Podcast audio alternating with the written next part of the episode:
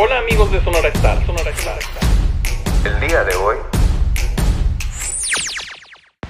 Hoy tengo que decirte, papá, te quiero más que a nadie. Ay, ay, amigos de Sonora Star, ya empecé con el podcast y ni cuenta me he dado. Soy su amiga Zulema y hoy quiero platicar con ustedes acerca de la celebración del Día del Padre. Sí, este fue el más triste y desolado de la historia. Entre la pandemia y la ley seca, no había ni cómo festejar. Y más con la noticia que circuló en la Ciudad de México de querer posponer la fecha hasta el tercer domingo de agosto. Los de la Ciudad de México se pasan. Posponen el Día de la Madre. Ahora el del Padre. Me pregunto, acá, en Sonora podríamos posponer la Navidad para finales de febrero y juntarlo con el Carnaval de Guaymas. Estaría padrísimo, ¿no? Imagínense coronando a Santa como rey del carnaval y paseándolo en su carro alegórico con todo y renos. Es que de verdad, no la mueles.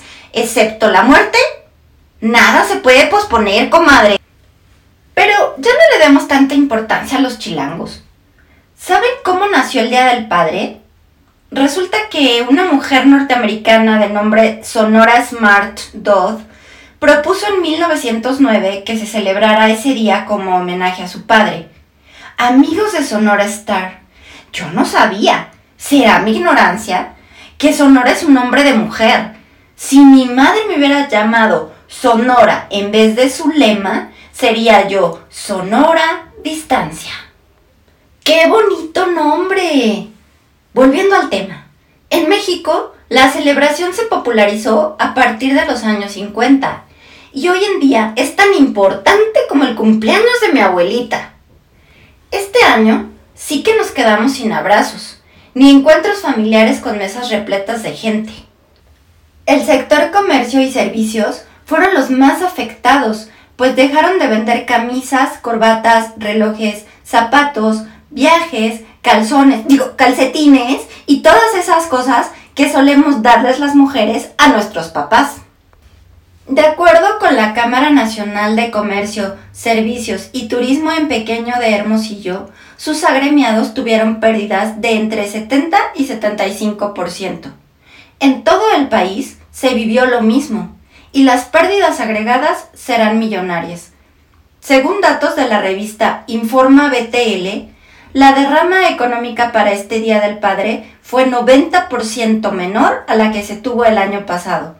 Al parecer, solo la industria del bizcocho, o sea, la industria panificadora, logró un incremento en sus ventas de hasta 300%. Los restauranteros los restauranteros esperaban una mejora en la demanda luego de que el semáforo epidemiológico cambió a naranja en algunas entidades. No obstante, muchas familias no cuentan con los recursos para celebrar.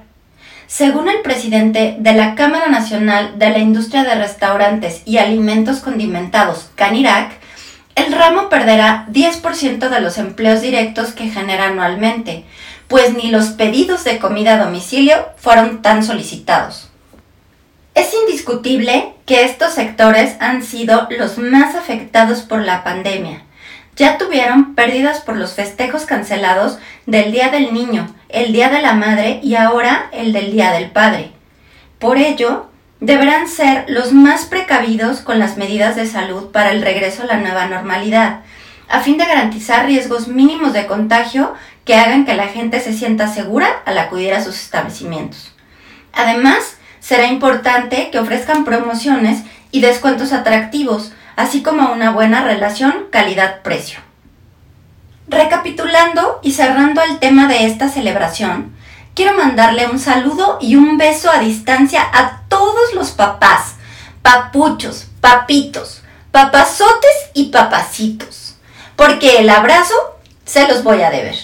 No se pongan tristes, ya pronto van a abrir los estadios, los bares, los gimnasios y los centros de apuestas. Y volverán las transmisiones de las peleas de box en las noches. Saludos. Hoy vengo a decirte, papá, el COVID nada cambiará. Susana no nos separará y la crisis pasará.